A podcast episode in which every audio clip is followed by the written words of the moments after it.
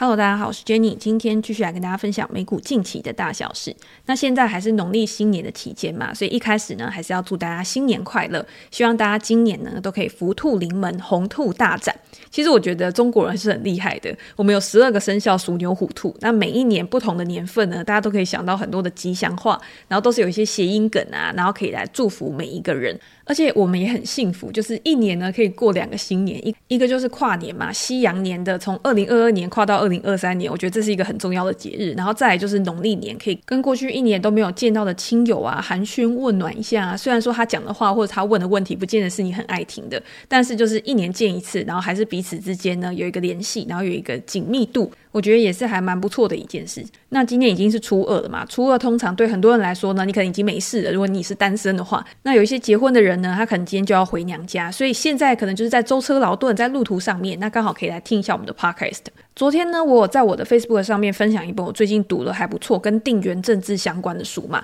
那因为那篇文章有点长，我本来是打算还要再录一集 podcast 的，但是我又怕说大家已经看过，然后再听 podcast 的有一点重复的内容，所以建议对地缘政治有兴趣、想要观看相关书籍的朋友呢，可以到我的粉丝团，然后去看这一篇文章。我自己是还蛮喜欢这一本书的，因为现在呢，我觉得就像他作者讲的一样。地缘政治的重要性在我们投资研究分析的角色，我觉得现在已经是越来越吃重了。在二零二二年俄乌战争开始爆发之后，或者是在二零二零年，其实就是一个启动点嘛。作者认为这个启动点呢，是影响未来十年、二十年国际局势发展的很重要的一个关键。但是，一般我们的投资人呢，不管你今天是不是专业本科出身的，今天可能做金融的人，大家都会觉得说是商科嘛，你不是财务啊、经济啊，就是相关管理科学啊这一种。比较少是政治相关科系出身的人，然后他在金融界里面可以去做比较跟操作啊、分析师相关的一个工作。但是呢，大家记不记得台积电之前有在征人？他那个时候就想要征跟地缘政治分析相关背景的专业人士，那就代表说，其实今天不管是产业界，不管是投资界，对这件事情都越来越重视了。那如果今天我们对于地缘政治是完全不了解的，又或者是你在过去的学生生涯里面呢，不管是对历史啊、地理啊，我觉得这跟地缘政治有很大的关系嘛，你都不是很熟悉的话，那现在要怎么样去开始去做这件事情呢？我觉得透过这一本书就会有一个很好的指引。因为第一个是，如果我觉得你要去研究地缘政治的话，你首先是要非常的有兴趣，你才有办法去研读这些。我觉得对于金融相关科系来说呢，比较生硬的一些书。但是当你知道这其中的一个逻辑之后呢，你就会发现它有趣的地方，你甚至会想要找更多的资料去帮你辅助你未来的一个投资决策。这本书里面呢，作者就提供了一个很好的架构，告诉你说，你今今天你从哪几个方向去找。从几个关键的主题去做一个延伸，其实是比较快速的。而且它里面有提到很多的例子，这些例子呢，可能是你已经在投资市场十年、十五年左右的人，你都可以知道说，你过去已经有经历过的，那你也会比较容易感同身受。那你在加入到现在发生的时事的时候，你去对照。我们在脑海里面呢，就可以更快去冒出一些逻辑的一个框架，然后帮助你呢，在未来这个不确定性的世界。今年二零二三年呢，基本上大家都觉得是一个潜伏非常多不确定性风险的一个时代嘛。那这件事情呢，会不会一直延续到二零二四、二零二五年，甚至是更久的一个时间？那如果你现在开始做准备的话，我觉得对于未来的一个投资上面呢，一定会有很大的一个帮助。那今天呢，我想要跟大家介绍的是另外一本书，因为大家知道过年嘛，如果你初二之后就没事的时候呢，你应该会想要找几本书来读读看，来加深自己的一些基础知识或者是自己的财商思维。那我在这边呢，也很推荐一本我觉得我已经看过很多次的书，但是为什么我要推荐这本我看过很多次的书呢？因为这一本书我觉得它就像是一个工具书，今天买了之后呢，在未来任何一个时间点你拿出来看，我觉得它都是可以去通用的。书其实有很多种嘛，像很多人都跟我讲说。他买了很多书，可他都没有时间看，然后久了之后呢，就堆成一个书山。真的要去找的时候呢，又不知道从哪边开始看起。其实我在这边有一个小撇步，就是小撇步可以分享给大家。就大家买了那么多书啊，其实你会发现，如果你刚买的书，你在这一两个月你没有把它看完的话，很多书你未来其实你就不会再翻开了。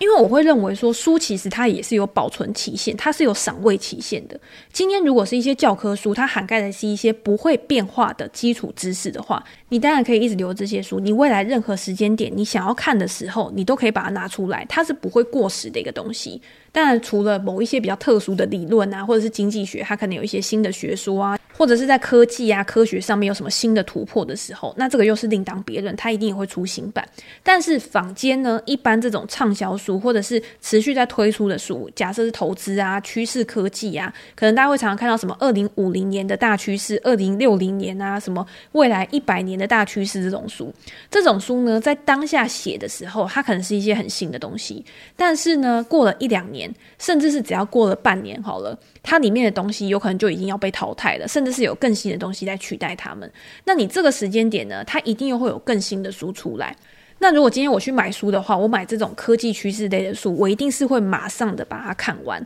如果我在短时间之内没有把它看完的话，老实说，你之后呢，你就再看新的。所以大家在买书的时候，你也不要觉得说，好，我今天买了新书进来，我就要先把旧的书看完，新的书就排队在后面。我自己的原则就是越新买的书越先看。那如果有一些旧书我真的没有看，然后呢，它也已经有一点过时了，它里面当然还是会有一些，我觉得有一些含金量，或者是还是有一些值得学习的东西。但是因为人的时间都是有限的嘛，那我就有可能会把这些书卖掉或捐出去之类的，我就不会再把自己的时间花费在这些旧书上面。那如果大家今天你买了那么多书你都没看，或者是你今天一直看旧书的话，我觉得你还不如就是你现在买的书，你就立下决心，我就是要多少时间内，我这个礼拜就把它看完，我这一个月就把这本书看完，我觉得会对你就是在了解这些科技趋势，甚至是一些薪资上面呢，会有更大的一个帮助。那回到今天要介绍的这一本书，这一本书呢，它就等于是一个，我觉得你可以一直放在书柜里面的书，然后当你有任何的想法，或者是你有任何的觉得说最近好像做的不太顺啊，都可以拿出来再看一下。这一本的书名呢，就叫做《如果巴西下雨，就买星巴克股票》。大家听到书名是不是非常的接地气？其实这本书它已经出版非常久了。之前呢是由环宇出版社出版的，然后是非常非常久远的。他后来好像没有再重新再版。可是最近呢，高宝书版这个出版社他就有跟我讲说，他们要重新出版这一本书，然后想要寄书给我，希望我可以跟大家分享。我当然是非常乐意，因为我真的很爱这一本书，也很愿意去分享给每一位读者，然后让你们都知道这一本书。好，那到底什么是如果巴西下雨就买星巴克股票？它其实也是牵涉着，就是一个投资人，他从知道一个资讯之后，他要怎么样去衍生，到最后去做出投资决策。巴西如果下雨的话，大家知道吗？巴西就是盛产咖啡豆的一个国家。那如果今天下雨，它可能就会导致咖啡豆的一个丰收。那咖啡豆的丰收呢，对于它的一个产量提升，价格就会受到抑制。那今天价格受到抑制呢，对于谁有好处？可能就会对于星巴克有好处啦，因为今天星巴克它最主要的产品就是咖啡嘛，所以它要。采购非常非常大量的咖啡豆，才可以去提供它的一个产品。如果今天咖啡豆的价格下滑了，那是不是就有可能代表星巴克它在采购这些咖啡豆的时候，它的成本也会进一步的下降？那当它的成本进一步的下降的时候，就会反映在它最后的一个获利上面。所以它的获利，它的 EPS 提升的时候，是不是就会导致它的股价估值也有可能跟着上涨？所以今天巴西下雨跟星巴克股票。大家听到这两个词的时候，你可能会觉得这两个东西好像没什么关系。但是如果你身为一个专业的投资人，或者是一个具有敏感度的投资人的时候，你在看到巴西下雨这个资讯、这个消息传出来的时候，你脑袋里面就应该要浮现一个剧本。今天巴西下雨，咖啡豆盛产，然后会导致价格发生什么样的一个变化？会导致他的一个客户会发生什么样的一个变化？到最后呢，你就可以做出一个很好的决策。那我们先来介绍一下这本书的作者。其实我觉得这本书的作者还蛮特别的。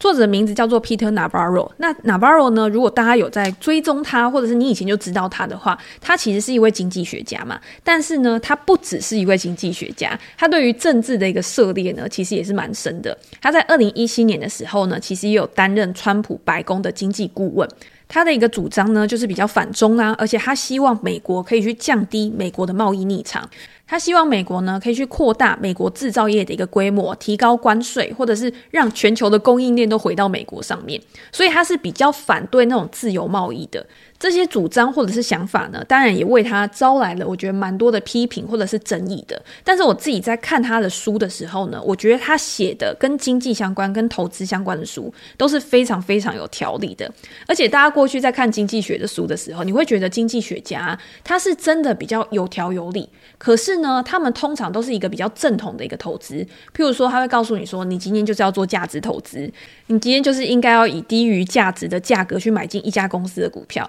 长期持有呢，你才可以赚取整个经济成长，然后为这家公司带来的成长的获利嘛。但是 Navarro 呢，它比较不一样的是，其实它是比较偏向那种动能交易的。它不是说哦，我今天就像疯狗流一样，反正股价破高啊、创高我就去追，股价如果跌破的话，我就直接去停损。而是他透过总体经济的分析，然后去了解说现在整个金融市场、整个经济市场的一个状况是怎么样。然后再从这个市场里面呢，去找到最强势的产业，找到最强势产业里面的公司去做一个布局。所以在这一本书里面呢，一开始我们讲到的例子就是巴西下雨就买星巴克股票嘛。但是其实有很多的因素都会去影响这个决策的流程。那在这本书里面呢，其实就提供了一个非常清楚的一个架构。Navarro 他在一开始的时候，他就有跟大家讲，他说，不管你是哪一个类型的投资者，你要去学会总体经济事件、宏观事件对于股票市场的系统性影响，会帮助你更好的去做出你的交易或者是投资决策。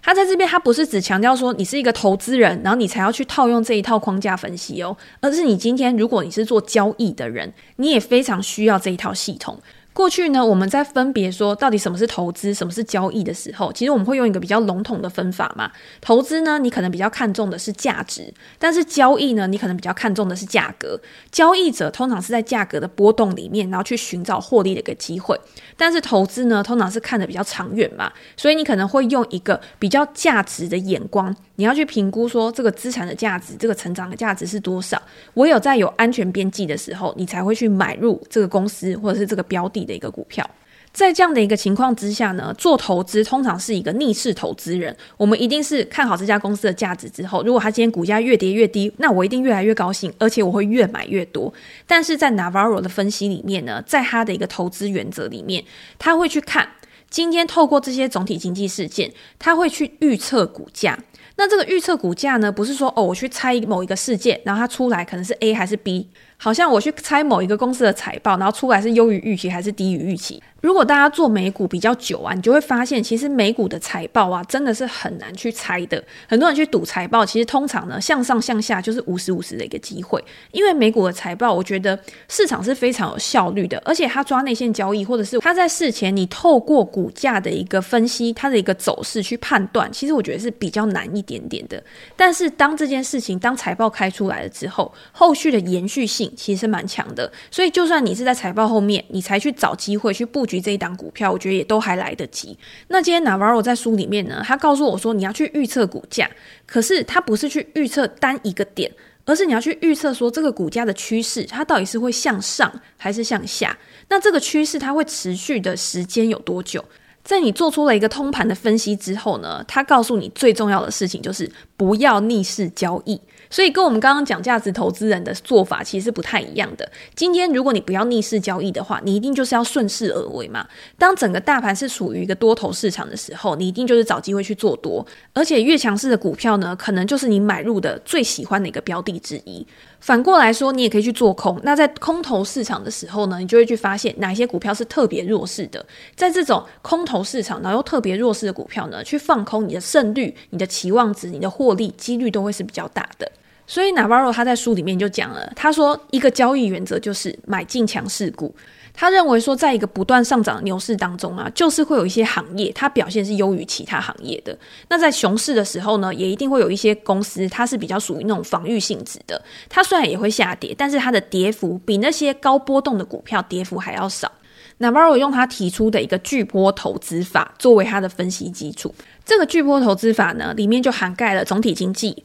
包含产业跟个股的一个挑选，它告诉我们说，包括通货膨胀、失业率、经济发展，甚至是到随机发生的地震啊、战争啊，或者是货币危机，都有可能会使这个巨波呢，它去引发了下一个趋势，导致股市的一个震荡起伏。但是这个时间点呢，也提供给投资人一个很好的布局时间点。这个很好的投资机会呢，通常都是在有准备的一个情况之下，然后你才可以马上的反应，马上的及时出手。我们可以先来介绍一下到底什么是巨波投资法，然后它的黄金守则是什么。第一个就是在上升趋势市场中买进强势股中的强势股。第二个就是在下跌的趋势中放空弱势类股中的弱势股。第三个就是，如果今天现在市场上面是处于一个盘整的状况，我也不确定说它到底是处在一个上升趋势还是下降趋势的时候，当缺乏明确趋势的时候，投资人最好的一个情况就是退场观望，紧抱现金。这个在我们过去其实也有跟大家分享过，不管我今天是在专栏的直播啊、Facebook 的文章啊，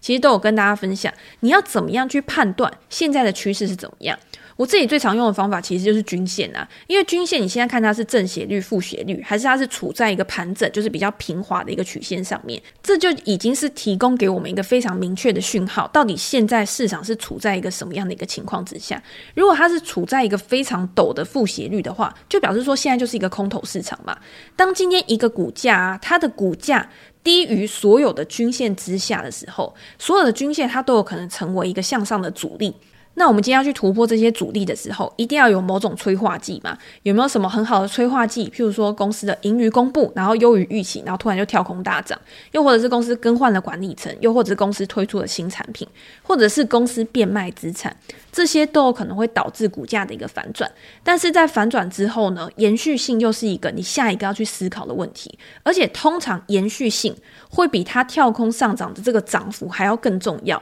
因为有可能它涨了之后，然后你去追高，但是后面延续性不足，它盘整了一下之后，它又回到它既有的一个下降趋势了。所以这个也是我们在做投资的时候，你要根据新进的资讯，然后再加入到你原本已经有的资讯，然后去做出更好的一个判断。好。那既然我们现在已经知道巨波投资法的一个黄金守则，其实大家会觉得说，诶，听起来好像很简单啊，反正就是上涨的时候买嘛，下跌的时候空啊，如果盘整的时候就不要做。但是有的时候呢，你的情绪会去影响你做出这些决策。在上涨的时候呢，你确实会买更多，但是当行情到了一个捷径，它的一个动能开始丧失的时候，你知不知道你什么时间也要把它卖掉？那这种时间点呢，通常你用技术面可以，但是一定也会有一些基本面的因素去辅佐。所以一般来讲呢，我们不会觉得自己一定可以卖在最高点，而是在讯号出来的时候，今天用基本面加技术面的一个佐证。可以帮助我们更好的去控制我们的一个获利，更好的去控制我们的一个下档损失。所以我常常在讲说，如果今天呢、你今天买到了一个非常漂亮的一个价格，然后股价就是一直不断的涨上去，但是你也不要觉得说这股价就会一路一直上涨十倍、二十倍，它在中间一定会有很多次的盘整的过程，筹码换手的一个过程。那这些盘整的时间点呢，你也要去看它相比于过去，现在是一个关键点位，或者是这边有没有一个卖压出笼。那如果今天拉回的时候呢，它到底是强势还是弱势的一个拉回？它到底是真的整理，还是真的是一个趋势的反转？这些都要用很多的因素去加以辅助的。好，那这些基本面的因素有哪些呢？这个也是这本书里面要去跟我们讨论的嘛。因为这本书完全就是以一个总体分析的一个架构，它是非常有条理的，而且它会找出证据来证明说你这个策略、你这个决策是对的。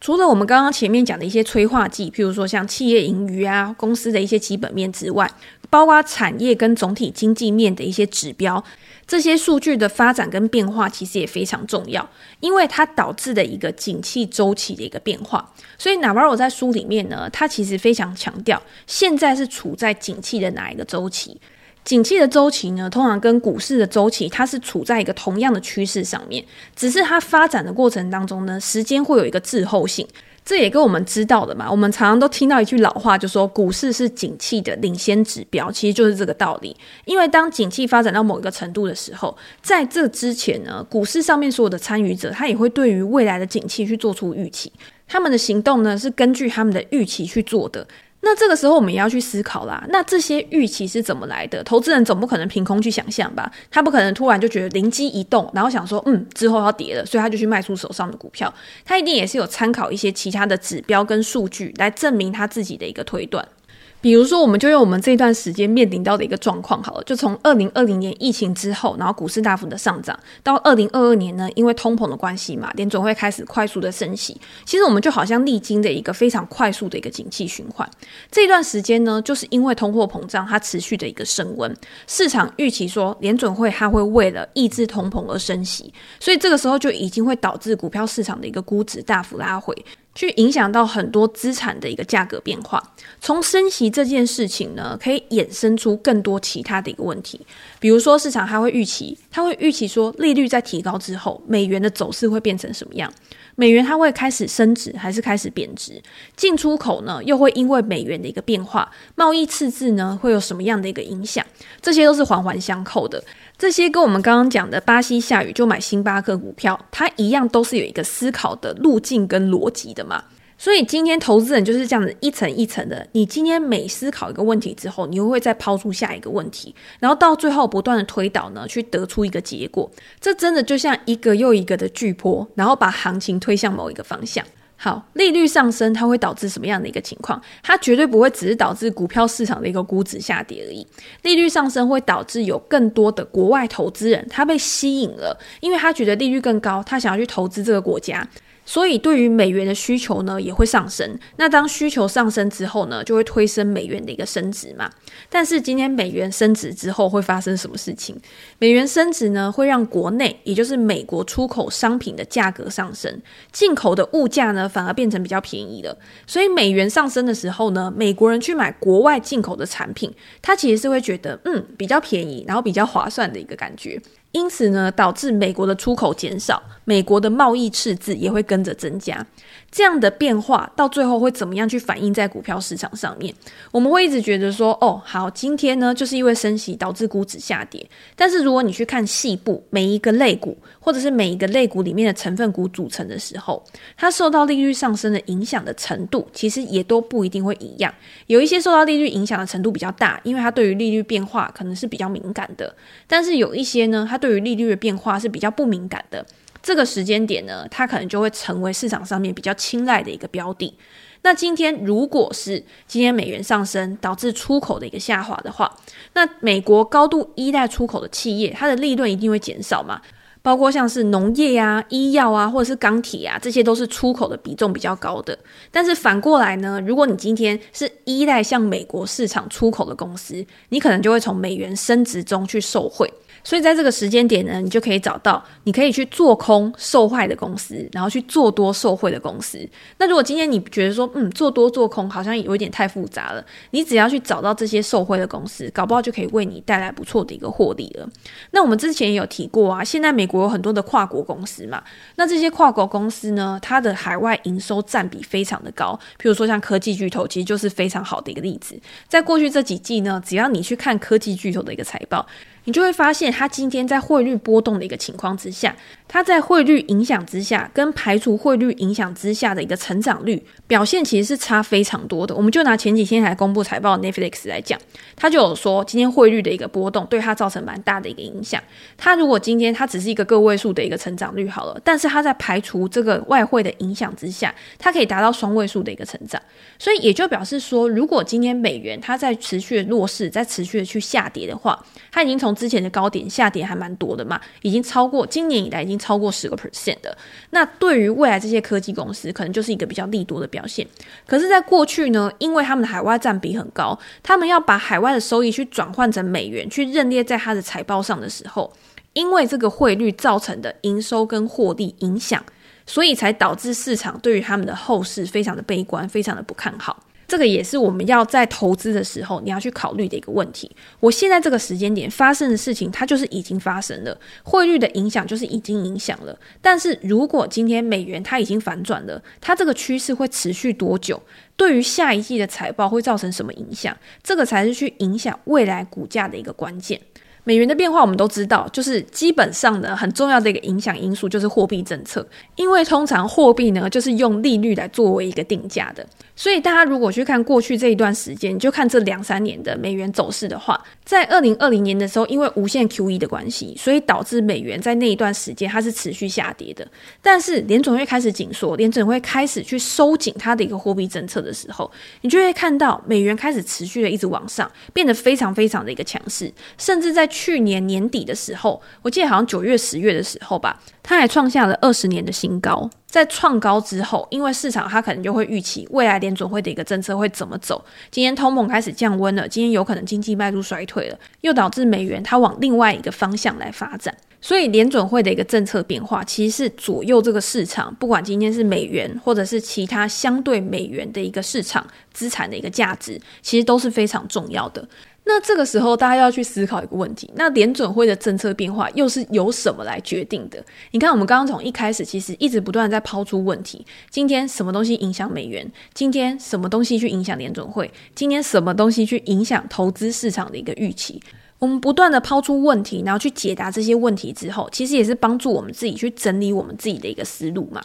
那联准会它的一个政策变化，其实是随着景气的波动来决定的。当通膨升温的时候，联准会它就会去采取紧缩的政策。去压抑市场过热的一个情况，但是在通膨开始降温的时候，经济又开始趋缓的时候，他又希望可以去提振经济活动，而重新开始去采取降息的一个政策。那当然，时间的长度、维度其实不一定。就像我们今年预测，二零二三年，就算联准会它可能停止升息，它也会把利率维持在高档一段时间。可能到二零二四年，真的经济有什么压力的时候，或者是很多人预测说，二零二三年下半年因为衰退的关系，联准会它就有可能去采取。去降息的一个动作，但是我们没有办法知道说未来的经济数据会怎么走。联准会它也是在观察这些经济数据，包括通膨啊、失业率啊、整个市场的一个状况、经济成长的一个状况，来决定它自己的一个政策到底应该要怎么样的去收放，才可以让这个市场呢维持一个比较平衡、比较稳定的一个发展。但是要知道的是，在这个过程里面呢，今天市场对于联准会政策的一个预期，或者是联准会释放给市场的任何一个消息，都会影响市场上面不同的资产、不同的类股的一个走势。这个也是在这一本书里面呢，我觉得非常重要，而且也非常关键的一个讨论主题。这也是我们常常在讲的景气循环投资嘛。今天呢，在股票市场的牛市，或者是已经到牛市一半了，甚至是在牛市的最终的时候，你都可以看到不同的资产它的表现是不一样的。像过去，如果我们今天用四象限，今天在成长期、在复苏期的时候呢，对于原物料、对于能源的一个价格走势一定是最好的。但是当复苏期这种大幅反弹的过程开始接近到比较稳定、比较趋缓的一个成长期的时候，这个时候实体经济它里面可能科技、金融。服务这些类股，它的受惠程度是最大的。那在到了经济趋缓的时候，在过去这一季呢，大家也可以看到，市场它更偏好的可能是一些比较稳定、成熟型的股票，比如说像必需消费，比如说像医疗保健，比如说像公用事业。这些公司呢，就算它的股价有一点点跌，又或者是它的股价保持稳定，但是因为它有非常强劲的现金流，可以去支付股息给股东嘛，所以市场就会觉得说，这种股票呢，它其实拿在手里面，它是比较安心的。以 Navarro 这本书里面呢，他其实也有去告诉投资人，他用了一张图表去呈现。他说，在股票市场的早期牛市阶段呢、啊，对于景气最敏感的技术或者是交通运输行业，通常呢，它的表现会优于其他的类股。那在牛市的中期，也就是像我们刚刚讲的，你从复苏到成长的这个阶段呢，包括像资本财啊、工业啊，或者是基础材料啊，它的表现就会比较不错。但是当景气周期达到一个巅峰，这个市场呢，通常已经进入到一个熊市的初期了。我们刚刚有讲嘛，股票市场呢是景气的一个领先指标，所以今天景气到顶的时候呢，通常市场已经陷入了一个下跌，已经陷入到一个熊熊市的一个阶段了。这个时候市场呢，它更偏好的就是防御型的一个股票。这其实也可以套用在我们现在的市场上面。我们要先去思考，就是说，现在我们的市场，就是不管是美股市场、台股市场，甚至是全球市场，好了，我们现在到底是处在哪一个阶段？景气的哪一个阶段才是最符合现在的一个现实的？那很多的投资人呢，他会认为说，嗯，上半年，二零二三年上半年呢，我们会进入到一个衰退的一个周期嘛。可是这个衰退的周期呢，大家都知道，今天如果现在是处在一个衰退的周期，那股票市场、资本市场它反映的一定是在这个衰退之前。所以也就是说，当市场开始认为说下半年它会有一个转机，不管今天是政策因素的影响，或者是今天可能是积极的影响，去让这些公司呢有一个更好的发展、成长的一个表现的话。那在这个时间呢，有可能就是股市正在筑底，甚至在未来某一个时间点，它会突破，然后去创造一个新的多头趋势的一个时间点。如果大家有去看最近的一个盘势的话，其实我觉得也可以发现，你可以看到过去这一段时间，我们刚刚有讲嘛，过去这一两季比较偏防御类型的股票，它其实它的涨幅确实是优于这些成长型的股票，而且它的股价呢，有一些都还是处在一个强势的格局上。所谓的强势格局呢，就是这些公司的股价，它有可能都还在均线之上，所以你现在看起来呢，它的表现，它整个状态呢，确实是比这些成长股还要好。可是呢，如果你再进一步细部去观察的话，你就会发现有一些防御型的股票个股，如果你一档一档去看的话，有一些它的股价动能呢，真的已经有那种比较趋缓、比较颓势的一个情况，甚至是有些你可以明显的看到它从高点已经开始下滑了。那这个时间点呢，你再去布局这些股票，它的股价估值呢，可能又不是在一个非常低，或者是甚至它已经是超过一个合理区间的一个情况，那我觉得风险就会比较高。反而是你现阶段呢，你去看一些科技股、成长股的股价，虽然说他们现在可能都还是在一个比较弱势的格局，甚至是像我们刚刚讲的，它的股价都还在均线之下，可是呢，他们已经没有在持续的破底了。我觉得反而是可以去观察，可以去纳入到你观察清单的一个机会。那在未来呢，如果这些公司它有任何的，不管是总体经济的利多，